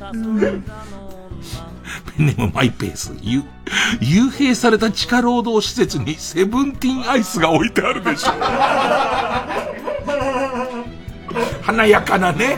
ま、ま、毎週かな？毎週こう違う種類のも食べられますからね。えー、うーん。ミントはもういらないかなと思ってもミントなくすと抗議が来るらしいね、あれね。えー、えー、ペンネームチェリマツ、ゆ、ユ、ユージとジョイが合体し、ユージョイになったので、収録中、ユージとジョイを間違えるお決まりのいじりタイムがなくなり、余分な尺を使わずに済むでしょう。ペンネーム大自然守る。ユンボの操縦がめちゃくちゃうまい憧れの先輩にユンボコキで抜いてもらえるでしょ。こう。怖えな、ユンボコキ、ユンボコキってこう、手こきみたい、手こきあちこきみたいなのユンボコキ。うわー、でもあるもんね、なんかね、ユンボの先につけた鉛筆を鉛筆つけて穴に入れられるとかやってるもんね。ユンボコキもすごい、すごいソフトにユンボコキしてもらえるんだろうね。ユンボコキってよその番組書いても通じないからね。分かってる。そこは分かっとかなきゃダメだよね。うん。うん。えー、ペンネーム山伏の息子。よ、ヨギニーのやりすぎで、ヨギ棒に穴が開いて。ヨギニーって他の番組通用しないからね、言っとくけど。ねヨギニーのやりすぎでヨギ棒に穴が開いてビーズをぶちまけてしまうが、保証期間だったので無料で交換してもらえるかも。うん。ペンネームアクメと共に50年株式会社アクメ。よ。ヨギ棒とオギママが合体したオギ棒に優しく抱きしめられ、ああ、愛されていると感じながら、すやすやと安らかな眠りにつくことができるでしょう。えペンネームソフィーと双子の姉妹よ。四つ葉のクローバーの声が聞こえるという四つ葉を一発で見つけられるおじさんと四つ葉を探す約束をしたら間違って前日に行ってしまい熱心にロケハンしているおじさんに会っちゃうよ。全然ラッキーじゃないじゃん。全然ラッキーじゃないの。ああ、間違えた。そっかそっか、ゴールデンウィーク挟まったから俺曜日感覚おかしいわ。おじさん。あれ？メモ、メモ、あ、そっか、みたいな。まあまあ、おじさんの信者にならないで済んだからね。そういう意味じゃね。えー ラストインドカレーよ。ヨーグルトとサラダとスムージーだけを食べて、健康的な生活をしていますという人の、へが、めっちゃくちゃ臭くて、なんかざまあみろって思えるでしょ？気取りやがってっつって。気取りやがって、お前バキュームカーみたいなヘロニオしてんかなっつって。なんだか意識高いかどうか知んねえけども、ヘドロみたいなヘロニオしてんかなざまあみろ。朝から朝から目覚ましテレビの中でこの感じえー、はあ、本当に、なんかもう、激し、激しく頭が悪いね。激しく頭が悪い。さあ、えー、ここに勝てるのか頑張れよ。えー、続いてはこちら。帰ってきた究極の選択カルタ。なあなあなあなあ一体俺らどっち？キャンパスマッチャバリバリのぼっち頭賢くない喧嘩したことない女と喋れないそんな分のウォンチえー、うまいっていうかさ、ちゃんとした究極の選択が多いんだよね。ペンネーム川坊主。監督の依頼をするならどっち？武田信弘。バーサス、長嶋一茂。ベルディの監督を武田にするか、まあ、ジャイアンツの監督を長嶋一茂にするかだよね。武田さんは意外に、意外にサッカーに関して真面目っていうのは、まあまあ分かってるんで。武田。武田さんかな。ライセンスとかきっと持ってるよね、きっとね、おそらくね。えー。ペンネームハルーテいいお肉か。カタツムリ対カマキリ。ギンギンのおちんちんに乗せるならどっち？カマキリだろう。カマキリじゃねえか。あー、でもどっちかな。ギンギンのおちんちんだもんね。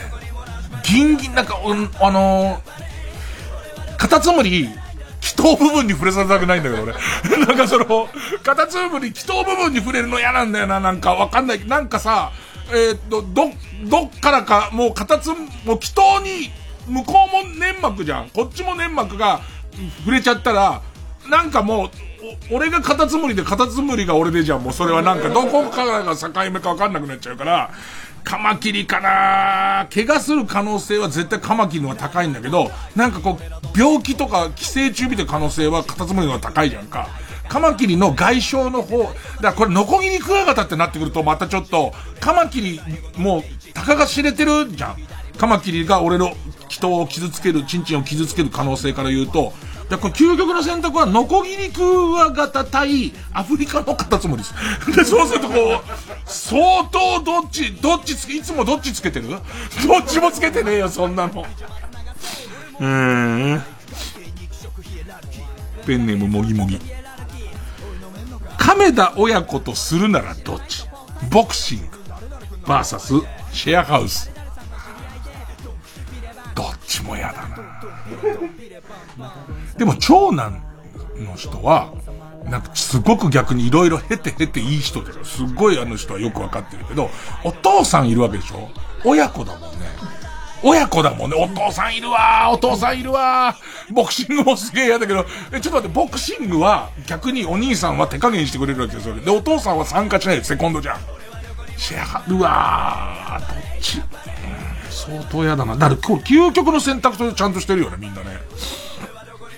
ペンネームストレンジラブか。確信犯の使い方君間違ってるよ。確信犯は本来悪いと分かっててやる行為じゃなくて、政治的信念に基づいて正しいと信じてやる行為だから、と会話の流れを止めてわざわざ指摘する人がいたらどうする？殴る、蹴る。まあね。こういうパターンもやっぱ新しいパターンも作ってってもらわないとね。えー、豆腐小僧。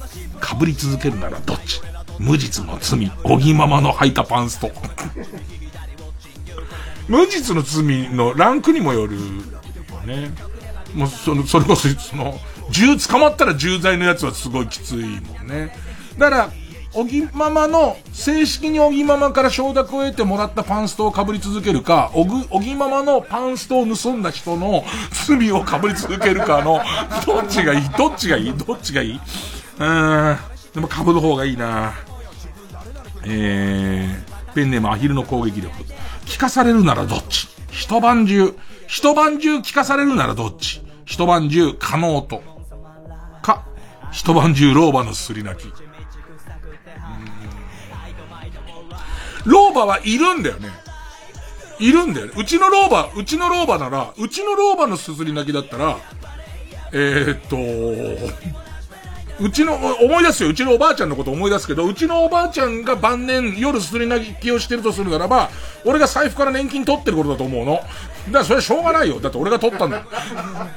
俺がおばあちゃんのね、お財布からね、取ったから、おばあちゃんは、ああんまり俺に取られちゃうから、財布にでっかい鈴をつけてたんだけど、その鈴を握って音を鳴らさないようにしながら取る方法も俺マスターしてたから、だから、えーっと、一晩中蚊の音とか嫌だなだって刺すじゃん、こいつ音がするってことは。だから、チースおばあちゃんが、チースおばあちゃんなんかいねえよ、そんなおばあちゃん。えー、ペンネーム青いみかん、キ、キッカー工事がライブでキックしたら嫌なのはどっち？木にぶら下がっている収穫間近の完熟マンゴー。か、えー、ネロとパトラッシュを迎えに来た天使。ペンネも青いみかん。キッカー工事がライブでギックしたら嫌なのはどっち？吊るされたあんこ。キッコーシマルにされてるおじいさん。おじいさんがド M だったらね、それはもう別にウィンウィンだろうからね。キッカー工事さんは蹴りたい。キッカー工事さんなんで蹴りたいんだろう？ね。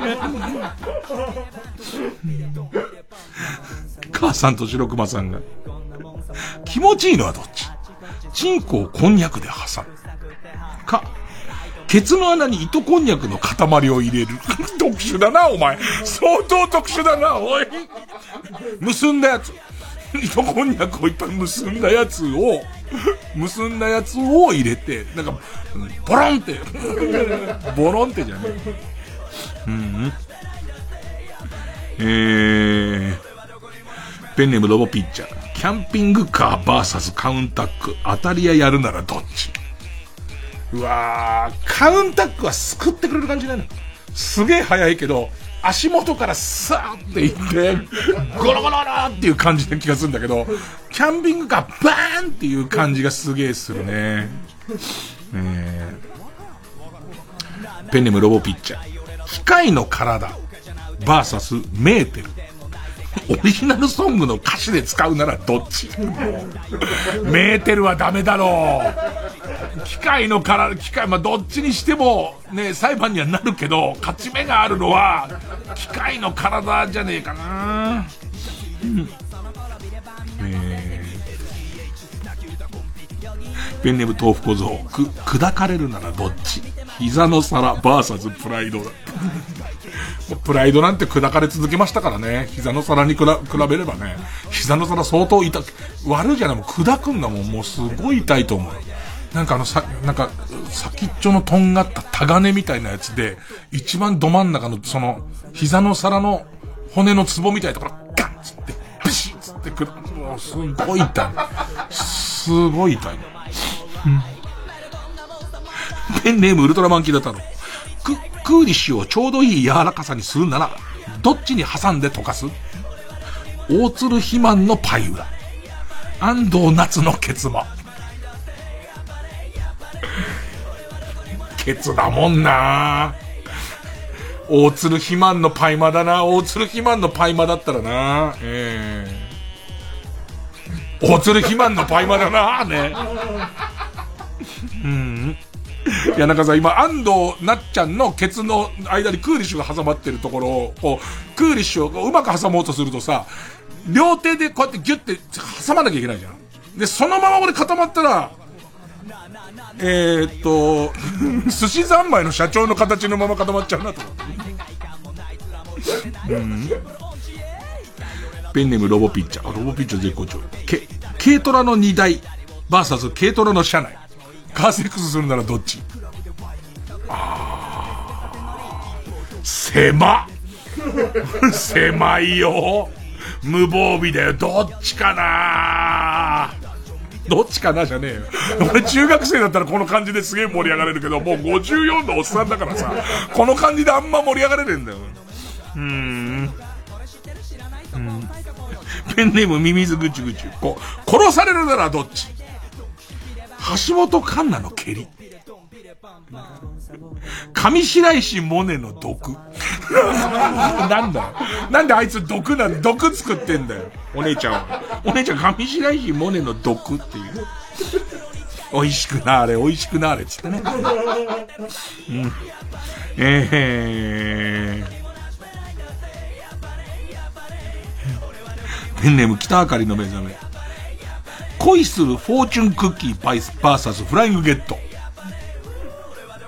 えー、飛行機の出発に時間がかかっている時に松山千春に歌ってもらうならどっち？うーん。松山千春の歌は入ってないんだ。ねなあの、おにぎりこねてるとこみたいのが千春可愛くやるだろうかな。もうね、恋するフォーチュンクッキーの方かな。えー、こんなもんかね、ラスト。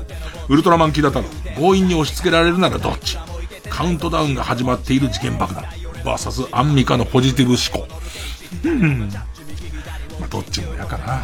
さあ、えー、さあ、どっちが勝つか、えー、リスナーの皆さんのリスナー投票で決めます。勝ったと思う方のカルタが、目覚ましテレビ今日の占いカウントダウン、サソリだぶっちぎりの1位カルタなら、メールの件名にひらがなでサソリ、えー、帰ってきた究極の選択カルタなら、メールの件名に漢字で究極と書いてください。で、メールの本文の方には、えー、当たった時にカードを送りますので、住所、氏名、年齢、電話番号を書いて、これからかかる。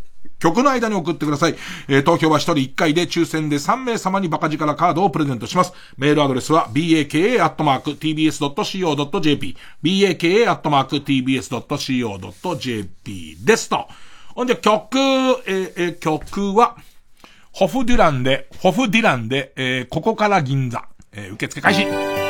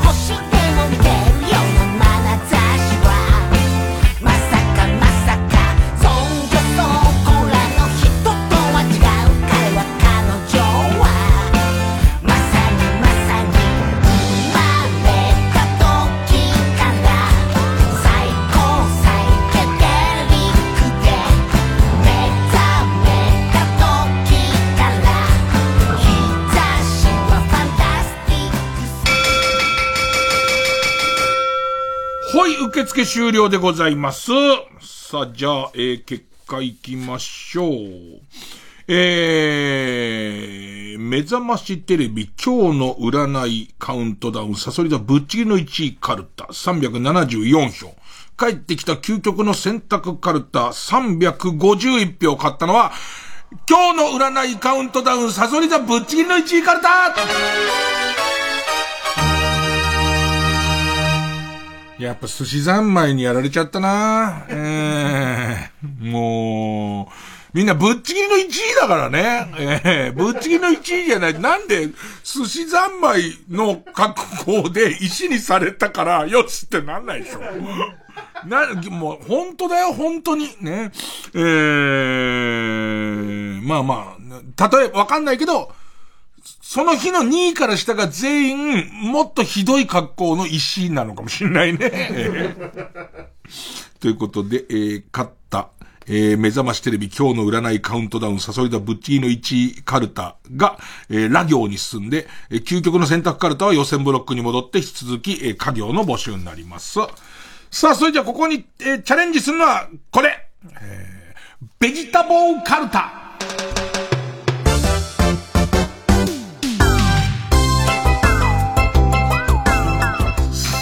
さあ、えー、シンプルなんですけどね、なんかベジタブルカルタも書きやすそうな割に意外にいいパターンができないまま、えー、ずるずると。でも、な行まで来てるのか。な行ですね。えー、ペンネの終電万事に、人参が入ってないカレーを作ってよ僕が何気なく言ったこのわがままが、母さんの心の中で我慢し続けていたストレスの最後の一撃になったようで、この日以降、お母さんがお家に帰ってくることはありませんでした。カルタだから。ね。はいってなんないじゃん。ね。それがはいってなんないからね。元気にはいってなんないからね。えー、こっちがいいかな。ペンネマイペース。例題。に、二度見するほど僕のおちんちんにそっくりな生姜。こ、こっちも違うけどね。ということで、野菜、野菜をね、いろいろ、その、頑張って考えて、えー、な行で送ってください。えー、サソリ座がいよいよラ行、えー、そしてバーサスベジタブルカルタがな行です。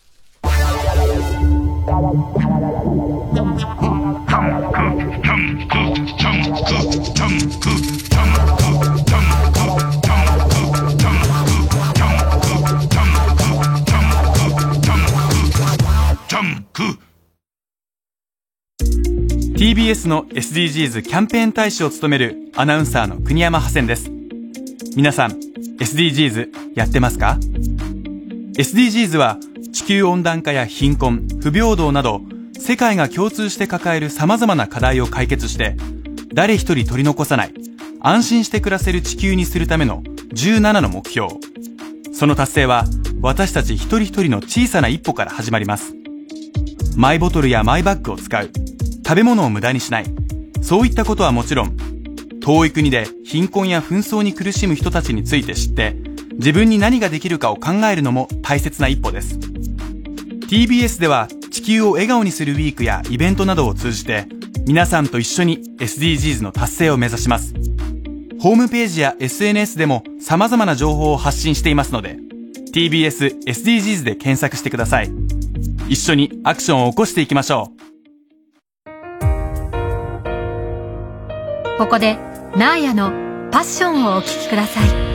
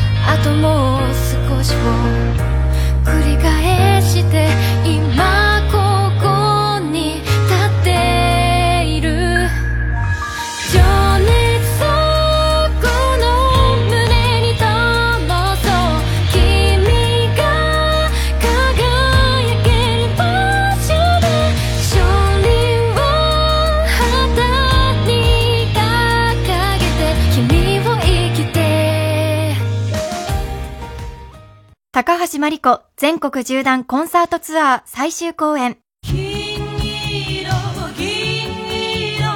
TBS ラジオ主催高橋真理子コンサート2022アワデイズラストデート東京公演は10月9日日曜日10日祝日月曜日の2日間東京国際フォーラムホール A で開催しますチケットは各プレイガイドで先行販売中詳しくはホワイトページのウェブサイトでご案内しています。高橋真理子の歌声を皆様にお届けするこの機会ぜひお見逃しなく。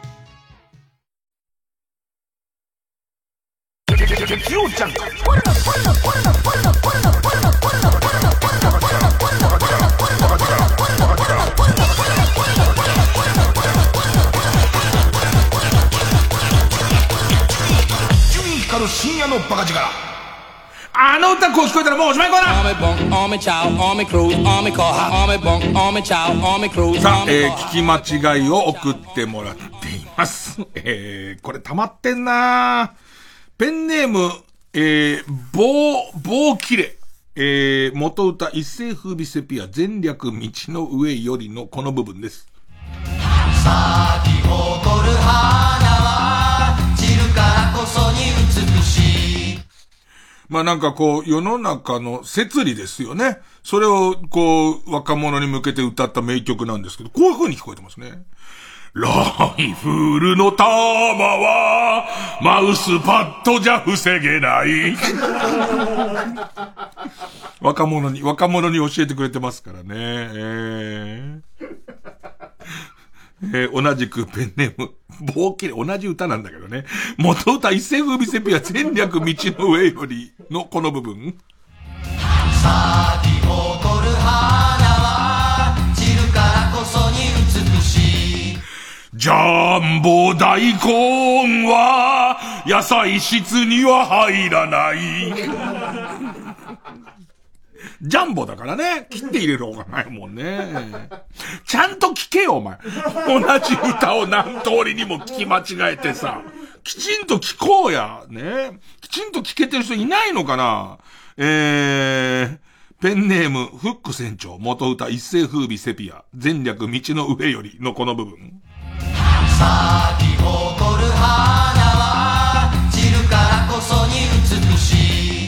ガムを食べながら、チョコを食べるとガム消える。小学校ぐらいの時、不思議だったよね、不思議って言って、ガムがなくなっ、溶けちゃうっつってね。で、ガムが溶けちゃった後に、ガムを出さなかった恐怖と今度戦うんだよね。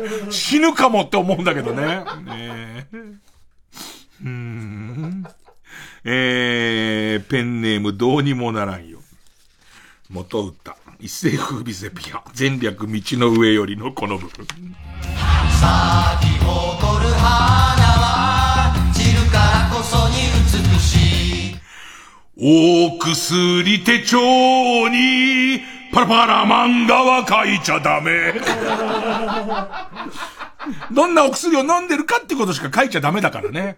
パラパラ漫画、どんなパラパラ漫画を書くつもりか知らないけども、書いちゃダメなんですよね。えー、えー、ということで、あの、一世風靡ばかり聞き間違える必要はないですからね。でもこう聞こえちゃったらしょうがないってなりましたら送ってください。お待ちしております。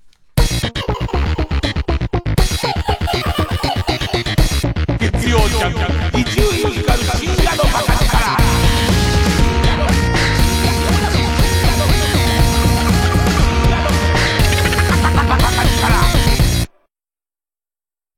TBS ラジオ公演コンサートイマジンが送る恒例のイマジン七夕コンサート。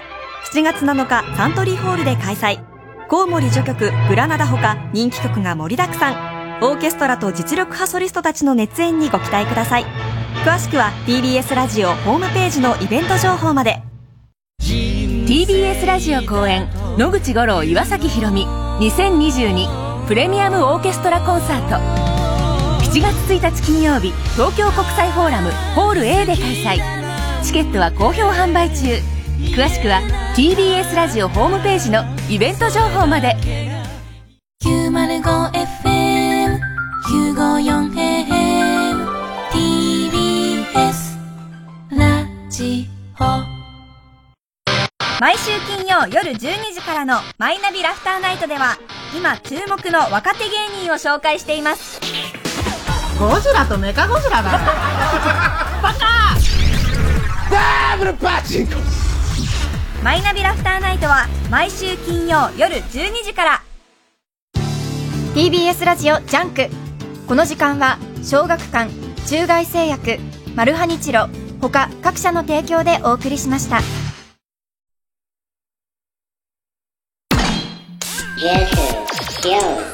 King up, no, no,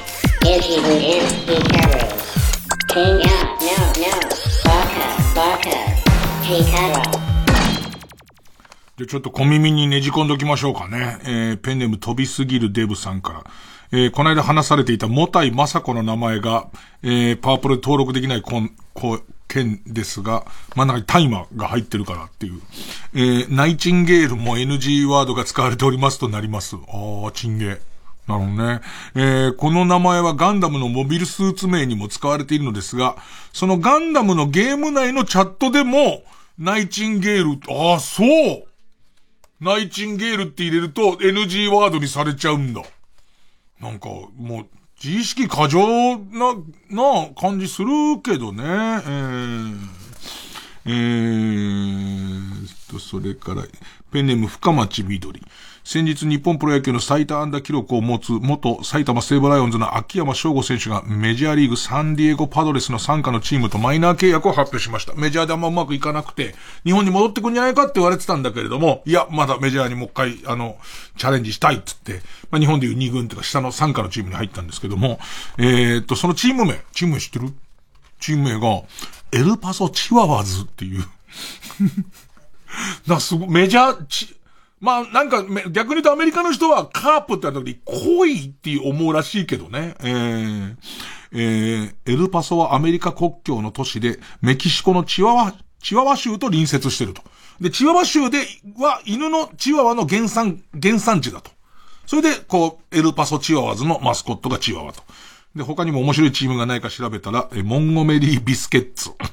もう、そう。モンゴメリービスケッツ。帽子欲しいわチワワズもビスケッツも帽子欲しいねえー、ペンネーム。チュシマキングさん。ギネス世界記録で世界最高齢に認定されていた福岡市の田中兼さんが、えー、田中兼さんが、4月の19日老衰のため亡くなりました。119歳。すごいね。えっ、と、生まれた1903年がどんな年かを調べてみたら、えー、ライト兄弟が人類初の動力飛行に成功したそんな年。えー、同級生には、えー、クラシック剣の舞で有名なハチャトリアンがいるそうです。ハチャトリアンの指揮する剣の舞を生で聞けた。あ、そうか。二十歳の時、テリアンも二十歳だから、テリアンレドリバーも二十歳だから、聞けてる可能性あんのか。そういうこと。ね。そういうことおやすみなさい。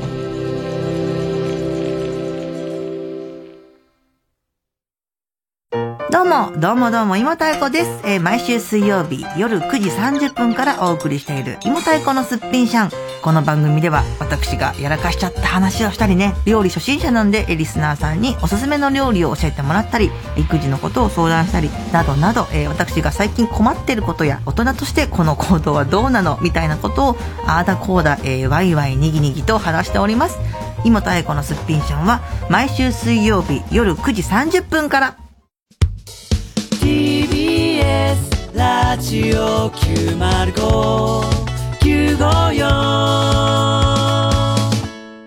90.5MHz TBS ラジオ総合住宅展示場 TBS ハウジング大田会場。群馬県大田市内、イオンモールのすぐそば。最新モデルハウスで営業中。3時です。